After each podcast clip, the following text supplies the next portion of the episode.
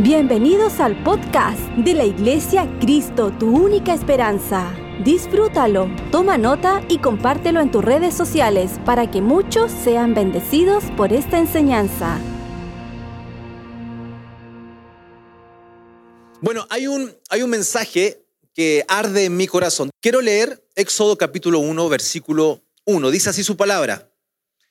Estos son los nombres de los hijos de Israel que entraron en Egipto con Jacob cada uno entró con su familia.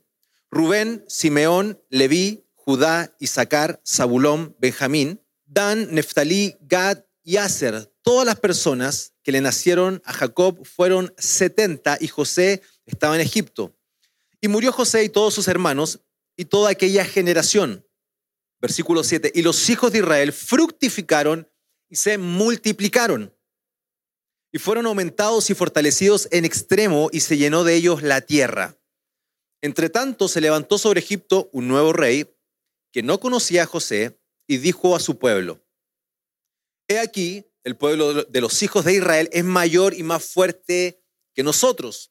Ahora pues, seamos sabios para con él, para que no se multiplique y acontezca que viniendo guerra, él también se una a nuestros enemigos y pelee contra nosotros y se vaya de la tierra.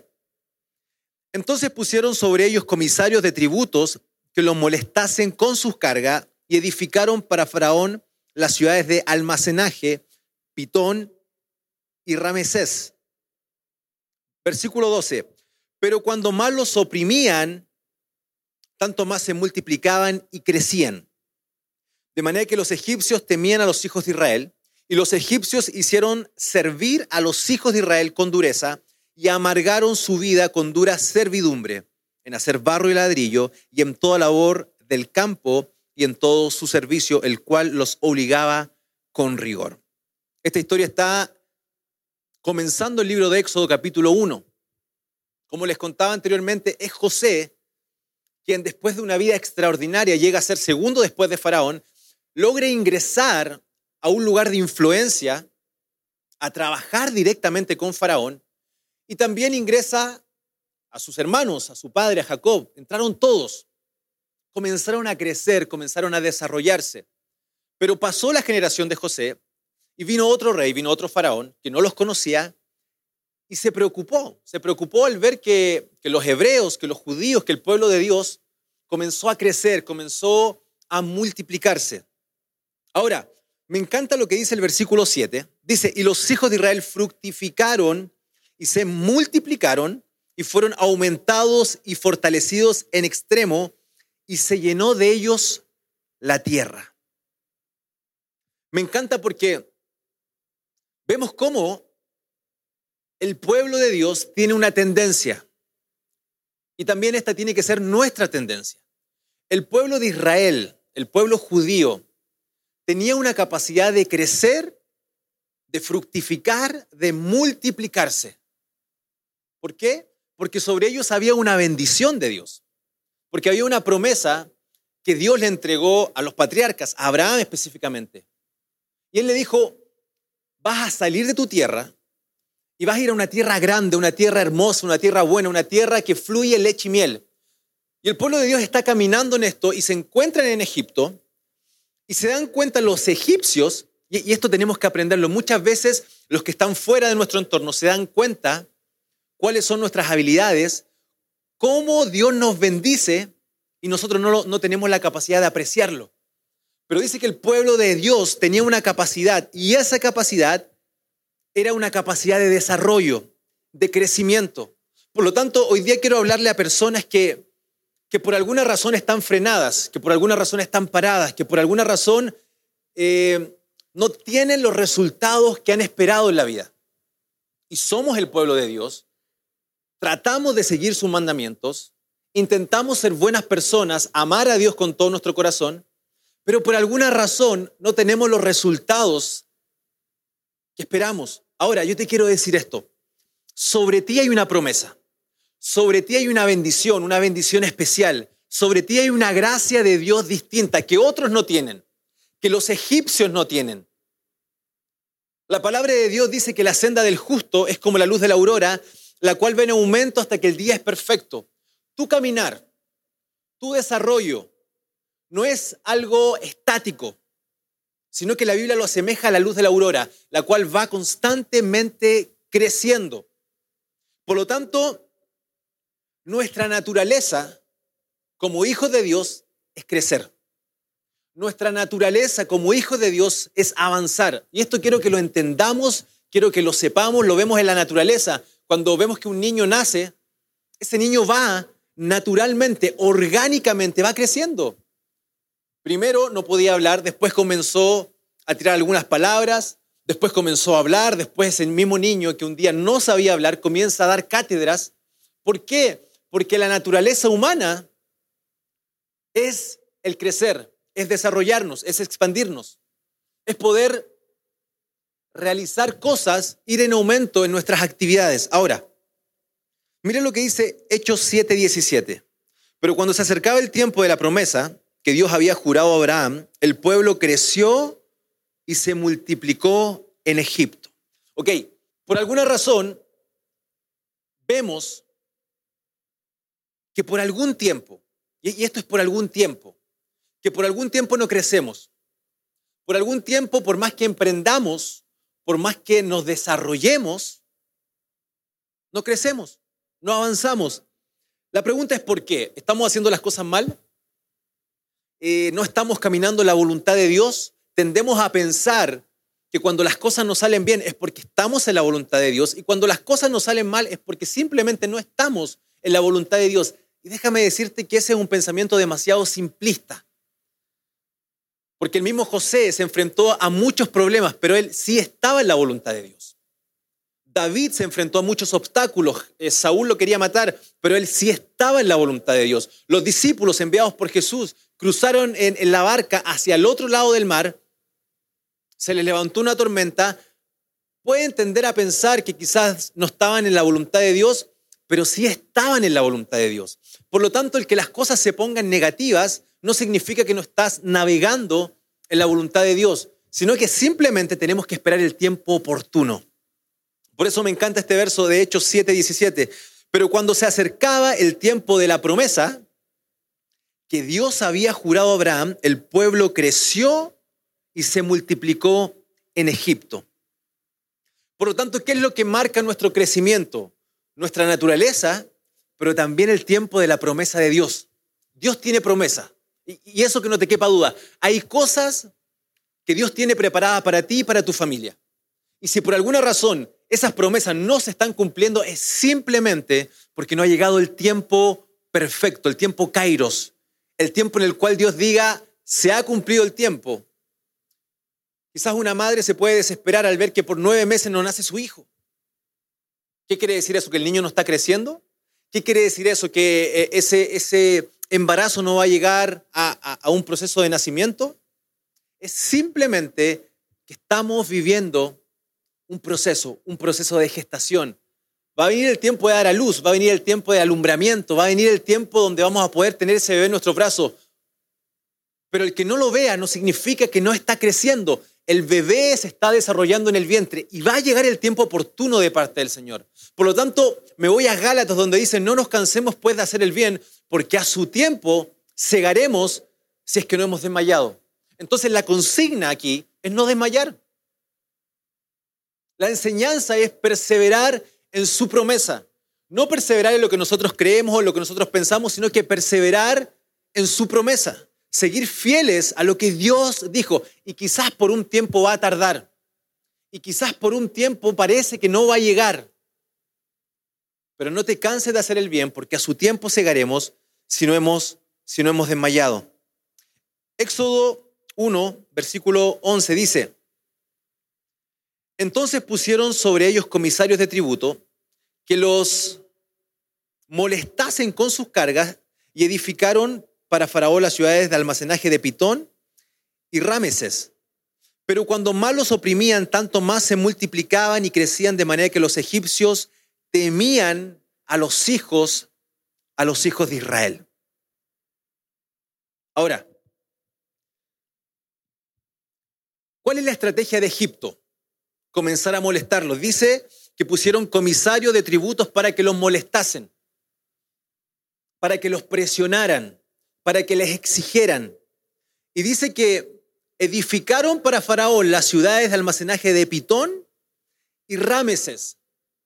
Y esto que de repente leemos esta historia y no nos damos cuenta. Los estaban molestando, los estaban oprimiendo. Y en ese mismo tiempo fueron capaces de construir dos ciudades. En ese mismo tiempo fueron capaces de, de, realizar esta tremenda hazaña. No, fueron, no fue una ciudad, no fue un pueblo, fueron dos ciudades de almacenaje para Faraón. Y esto, y esto quiero que lo entendamos porque en ti hay una gracia de Dios para funcionar bajo presión.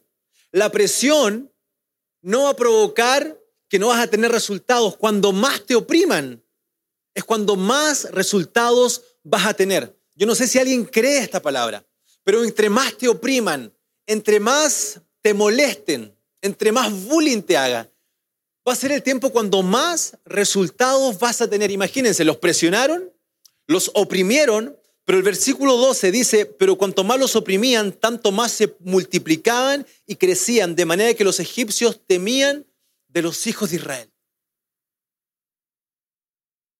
Pensaron que la molestia que ejercerían los comisarios provocaría en ellos baja producción, pocos resultados. Pensaron que la opresión y la molestia que los comisarios iban a ejercer en contra del pueblo de Israel iba a provocar que ellos no se desarrollaran. Pero pasó todo lo contrario. Ellos crecieron, ellos construyeron ciudades aún en medio de la adversidad. Y esta palabra me encanta porque estamos viviendo un tiempo duro. Estamos viviendo un tiempo difícil. La pandemia a todos nos ha golpeado.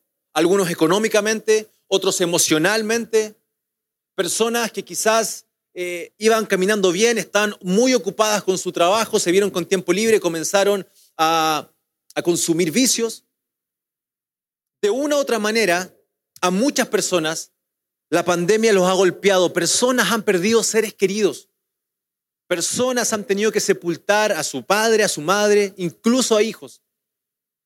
Pero lo que todos piensan, lo que los egipcios están esperando de ti, es que flaquees.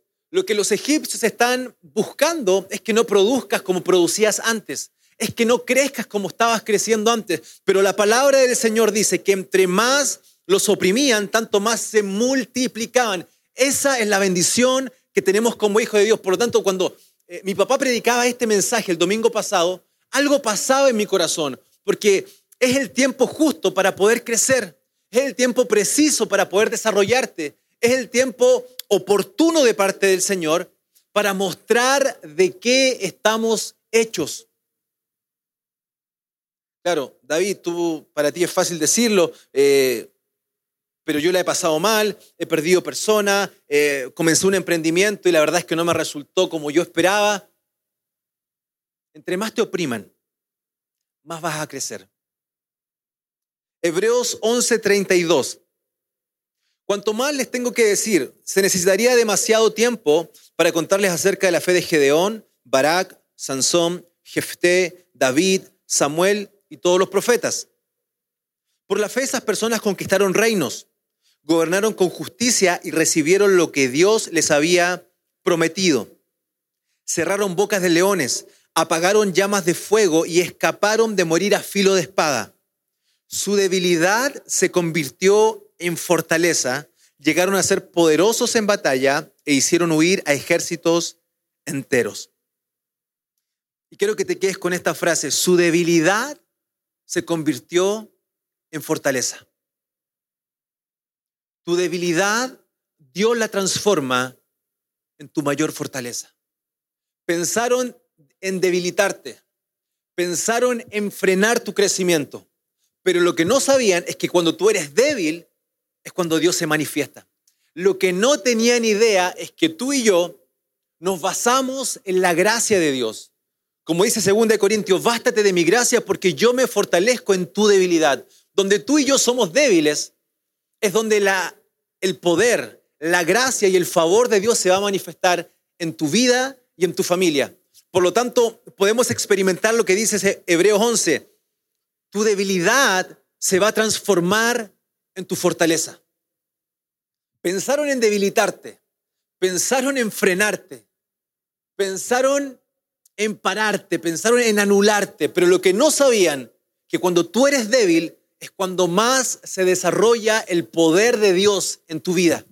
Y podemos experimentar cómo podemos crecer en lugares adversos, cómo podemos desarrollarnos en medio de una pandemia, cómo podemos crecer, soñar cuando la cosa es tan incierta. No tenemos idea cuándo nos vamos a poder reunir de manera presencial, pero estoy tan contento porque la iglesia sigue creciendo, la iglesia sigue avanzando, podemos seguir desarrollándonos, soñando y trabajando para el Señor. Ahora, dice su palabra que no solamente crecían, sino que también se multiplicaban. Pero cuanto más los oprimían, tanto más se multiplicaban y crecían. Y cuando hablamos de multiplicación, hay una definición que me encantó y dice, multiplicación, incremento de la calidad o el número de algo generalmente de forma rápida. Incremento de la cantidad o el número de algo generalmente de forma rápida. Entonces, el pueblo de Dios no solamente tenía la capacidad de crecer, sino que el pueblo de Dios también tenía la capacidad de multiplicarse, de aumentar. Ahora, me encanta porque cuando habla de, de un incremento, perfectamente podríamos hablar de suma, que también es otra operación matemática. Pero la Biblia no dice que ellos sumaban más, dice que se multiplicaban cada vez más. Y eso me encanta porque tú no tienes solamente la capacidad de incrementar, de sumar, sino que en tus manos Dios puso la bendición de multiplicación. Y la multiplicación significa que vas a incrementar de manera rápida. La, multiplicación no es suma. La multiplicación tiene algo distintivo. No solamente es un incremento en la cantidad, sino que de forma rápida. Y yo quiero declarar esta palabra de Hechos 17, pero cuando se acercaba el tiempo de la promesa que Dios había jurado a Abraham, el pueblo creció y se multiplicó en Egipto. Cuando llegue el tiempo de la promesa de Dios, cuando llega el tiempo oportuno de parte del Señor, la multiplicación viene y no te vas a demorar un año, no te va a demorar seis meses, va a ser rápido, va a ser extremadamente rápido. Tus ojos se van a asombrar y van a decir, no puedo creer que en tan corto tiempo pude crear esto, pude generar estos ingresos. No puedo creer cómo en tan corto tiempo Dios restauró mi familia que por años estaba quebrada. Vamos a experimentar la multiplicación, no solamente crecimiento, sino que también multiplicación. Y creo que las dos cosas van de la mano porque por, mucho tiempo creo que el pueblo de Dios se multiplicó de una u otra manera, en, en cantidad, en número, pero no, había un crecimiento, no había un crecimiento de las personas. Hoy día a mí me encanta ver lo que Dios está haciendo con las nuevas generaciones, cómo nos estamos multiplicando, pero también hay gente fuerte, hay gente crecida, hay gente de influencia. Y eso es lo que estamos viendo. Esa es la bendición que Dios le entregó a su pueblo en Egipto. Ahora, Éxodo 1.8 dice, entre tanto se levantó sobre Egipto un nuevo rey que no conocía a José y dijo a su pueblo, he aquí el pueblo de los hijos de Israel es mayor y más fuerte que nosotros. Ahora, ¿cuál es el problema que tiene Egipto con Israel? ¿Cuál es el problema? Eh, Israel los está eh, atormentando, Israel les está robando, Israel está, qué sé yo, eh, conspirando eh, con otros pueblos para matar a los egipcios? No. ¿Cuál es el problema que tiene realmente Egipto con Israel? ¿Es porque en Israel se estaban levantando líderes malos que no iban con las leyes de Egipto? ¿Cuál es el problema? Y lo vemos acá. El problema que Egipto tenía con Israel Dice, he aquí, el pueblo de los hijos de Israel es mayor y más fuerte que nosotros. El problema que Egipto tenía con Israel es que Israel era más grande, es que Israel estaba creciendo, es que Israel no solamente era un proyecto de nación, ya era una nación grande. Israel es mayor. Egipto está reconociendo que Israel era mayor. Y quizá Israel no podía ver esto, pero sus enemigos identificaban perfectamente que Israel ya era un pueblo grande, que era un pueblo crecido, que era un pueblo fuerte. Egipto no quería destruir a los hebreos, ya que ellos le servían. No quería expulsarlos de su tierra, pero sí querían controlarlos. Y, yo quiero que tú, que tú puedas entender eso. Cuando tu emprendimiento está recién comenzando y es pequeño, mucha gente te va a apoyar. Mucha gente se va a alegrar de lo que tú haces. Y, incluso te, te van a preferir a otros que tienen el mismo servicio que tú tienes. Pero cuando ese emprendimiento se transforma en una pyme y después esa pyme comienza y se transforma en una empresa importante, créeme que se van a levantar los de Egipto. Se van a levantar aquellos que van a decir, el pueblo de Israel es muy fuerte. El pueblo de Israel es mayor que nosotros. Vienen las inseguridades. Entonces, ¿por qué Egipto comienza a oprimir a Israel? ¿Porque Israel les dio motivo? No. Simplemente porque Israel comenzó a hacer lo que mejor hacía, crecer y multiplicarse. No, no esperes que cuando comiences a crecer, gente te venga a felicitar. Tus amigos te van a felicitar, tu familia se va a alegrar. Pero van a haber muchos, como los de Egipto, que van a decir, tenemos un problema, vamos a hacerle la ley del hielo a los de Israel vamos a comenzar a oprimir a los hebreos porque, porque parece que están creciendo mucho, porque su empresa ya no es un simple emprendimiento, sino que se está desarrollando. El emprendimiento le dio para comprarse un auto nuevo, por lo tanto ya no me está gustando que los hebreos sean tan fuertes. Yo creo que, que, hay, que hay iglesias que son para miles, hay otras que son para cientos, y creo que todos cumplimos el propósito de Dios. Pero sí creo que con el crecimiento, la crítica viene en el mismo paquete. Si crecemos, lamentablemente va a haber personas que nos van a apuntar con el dedo, vamos a ser más visibles. Por lo tanto, si hay gente que te está criticando, si hay gente que te está oprimiendo, te quiero decir algo, es una buena señal. Porque eso quiere decir que ya no eres pequeño, sino que estás creciendo, sino que estás avanzando. ¿Y por qué te critican? ¿Porque hiciste algo malo?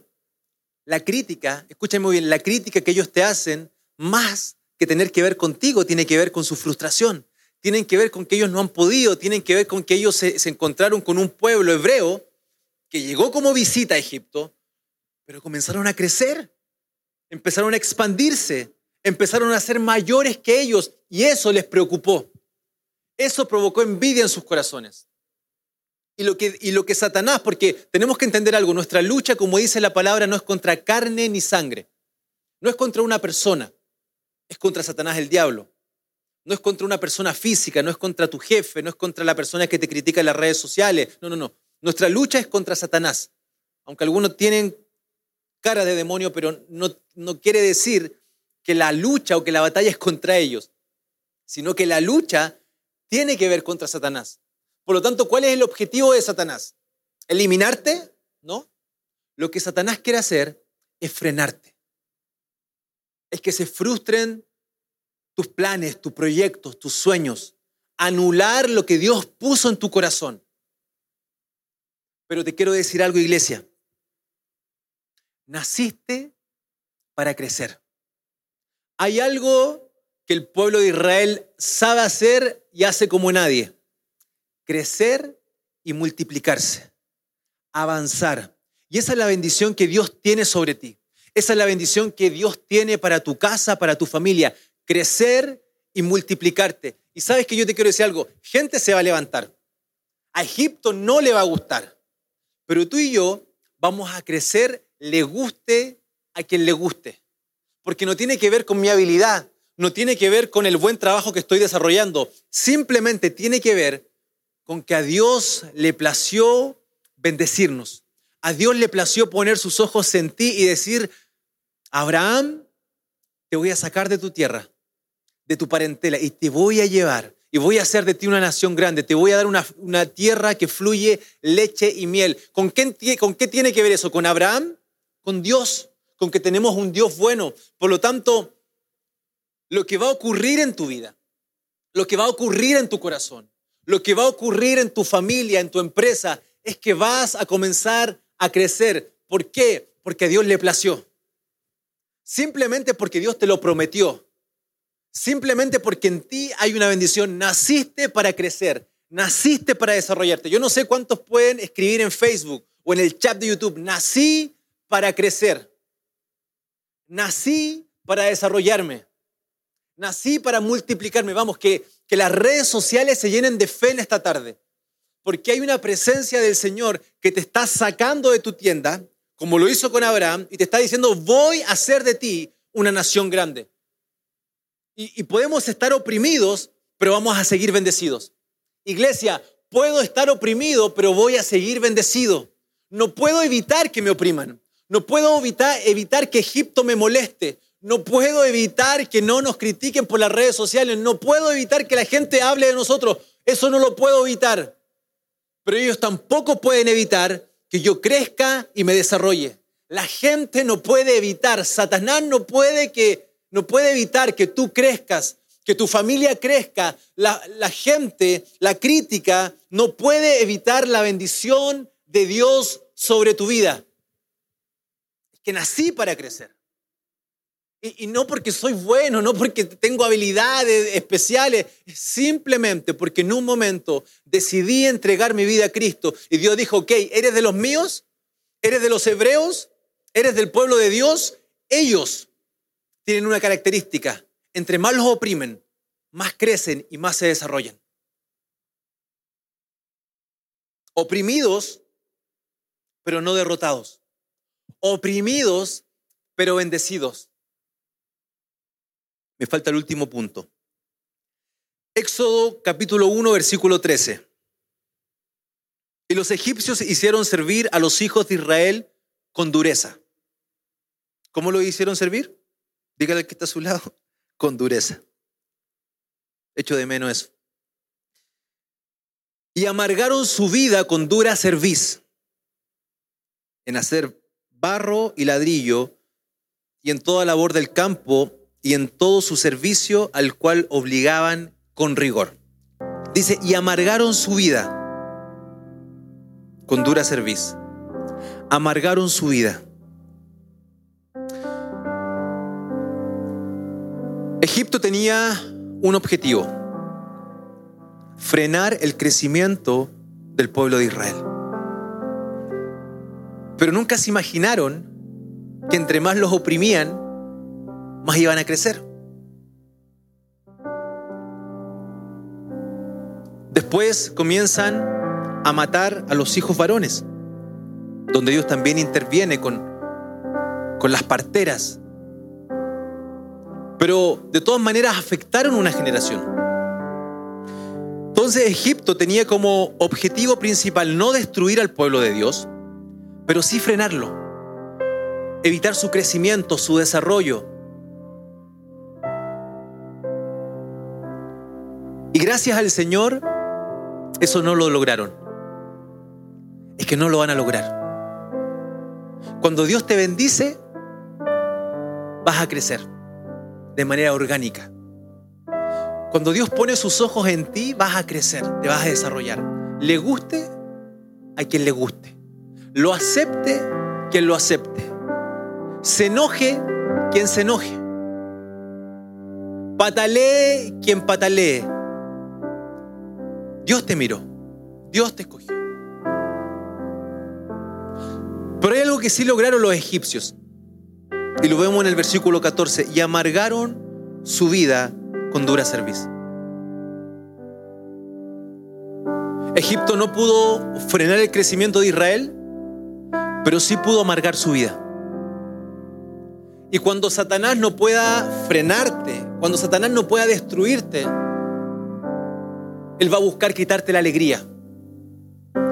Él va a buscar amargarte. Hoy día Chile es uno de los países de Latinoamérica con más altos índices de depresión, crisis de pánico, trastornos mentales, porque la pandemia ha sido dura.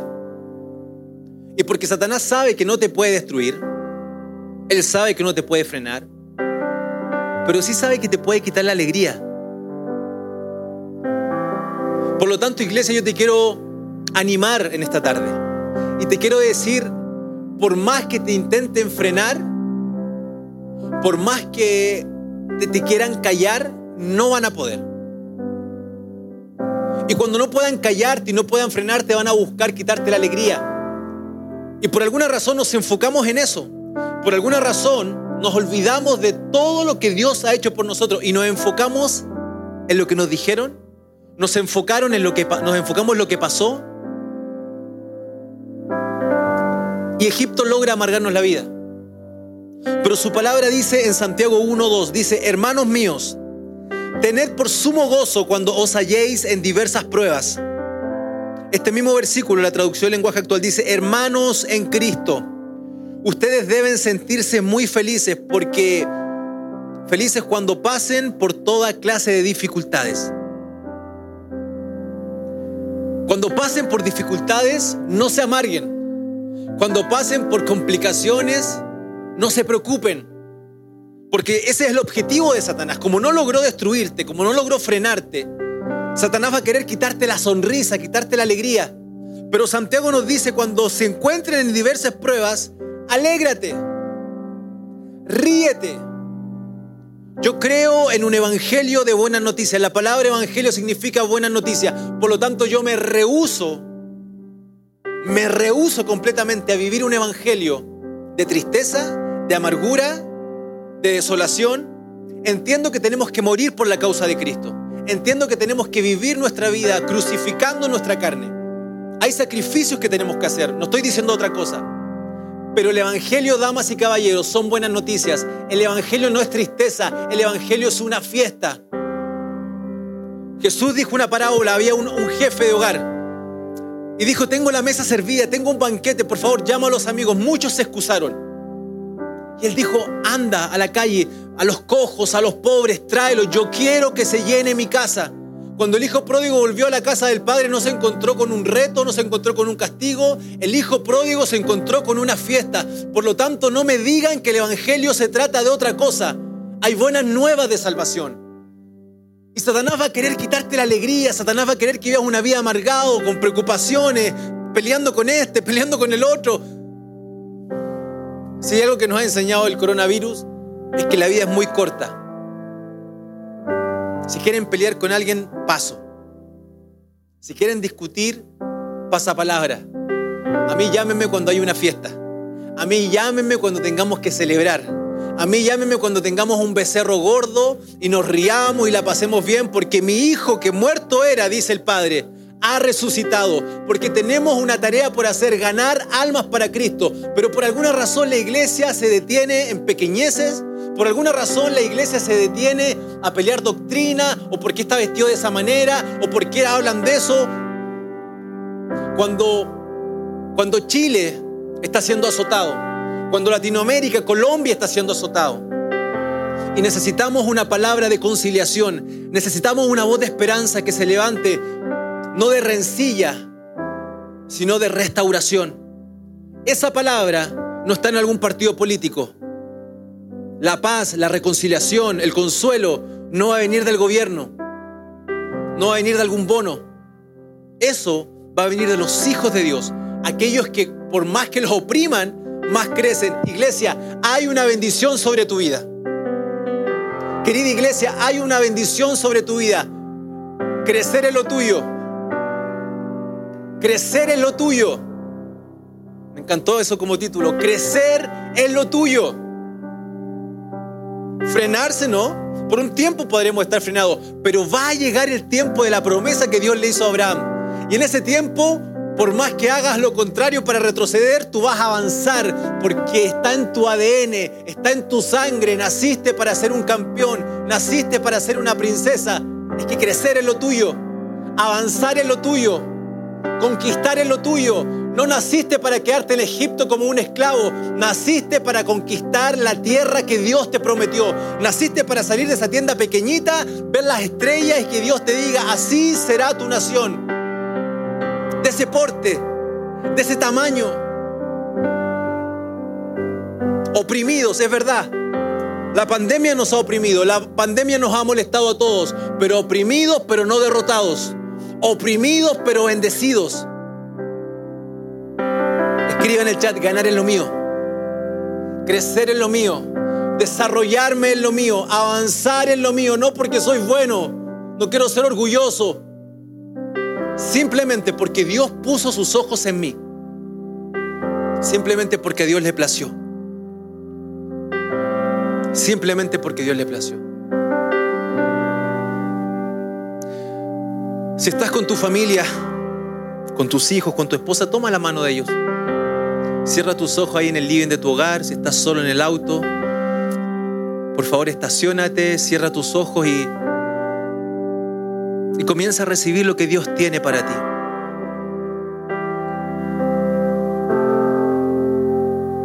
Crecer en lo mío.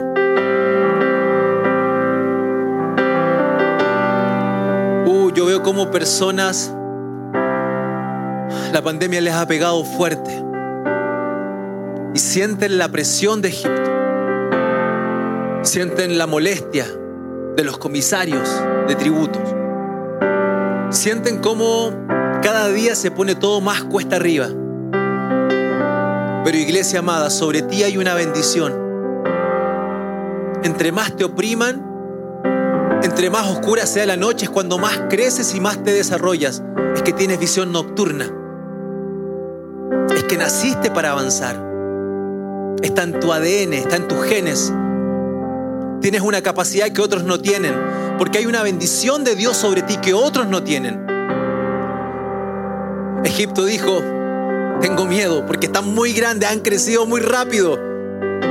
Tus enemigos tendrán temor de ti, porque no saben lo que Dios está haciendo contigo y te ven de afuera y te ven tan grande, te ven tan fuerte, te ven tan bendecida, te ven tan bendecido. Padre Celestial, tomamos y aceptamos tu bendición. Vamos a crecer. Le guste a quien le guste. Le duela a quien le duela. Y aceptamos el desafío, Señor. Sabemos que las críticas vienen en el paquete. Sabemos que el juicio viene incluido. Pero crecer en lo mío. Avanzar en lo mío y veremos tu gloria, Señor. Veremos tu poder, papá. Es que no nos van a intimidar. Satanás no va a poder frenarnos. Vamos a seguir trabajando para ti con aciertos, errores, claro.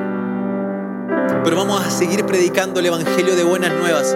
No me robarán la alegría. No lograron frenarme, tampoco van a lograr amargarme día me alegro y me gozo en el Dios de mi salvación. Hay una fiesta, hay un banquete que tú tienes preparado para tus hijos. Porque tú quieres que tu casa se llene. Y va a llegar el día en que vamos a abrir las puertas del templo. Y veremos con nuestros ojos cómo esa casa se va a llenar. Cómo la gente va a correr porque, porque hay una fiesta. Porque el Evangelio son buenas nuevas de salvación. El Evangelio no es juicio. El Evangelio no son reglas. El Evangelio es amor. El Evangelio es vida eterna. El Evangelio es becerro gordo, anillo en el dedo, calzado en el pie, vestido nuevo, un outfit nuevo.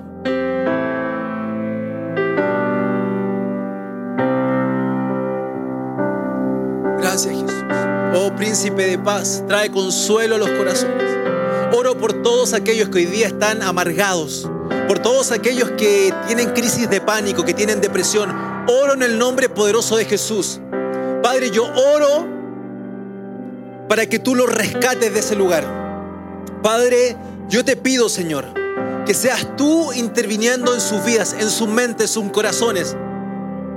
Padre, tu palabra dice que tú viniste a sanar los corazones quebrantados. Y yo te pido por cada corazón quebrantado, por cada corazón angustiado, trae paz, consuelo y alegría. Gente que no podía dormir, que solamente duerme con pastillas, que hoy día puedan descansar, Señor, como, como hace tiempo que no lo hacían. Que desde aquí en adelante haya un nuevo tiempo de bendición. Haya un nuevo tiempo de la gracia, del favor de Dios en su vida. Oro por las familias. Oro para que tú deshagas y rompas todo plan del diablo. Padre, todo lo que nos quiera frenar, lo anulamos en el nombre de Jesús. Y declaramos el tiempo de tu promesa. Vamos a crecer en Egipto. La tierra de mi aflicción se transformará en la tierra de mi bendición. La tierra en la cual me oprimieron será la tierra donde seré libre. Veré tu gloria y mi debilidad. Tú la transformarás en mi fortaleza. En el nombre poderoso de Jesús. Amén y amén.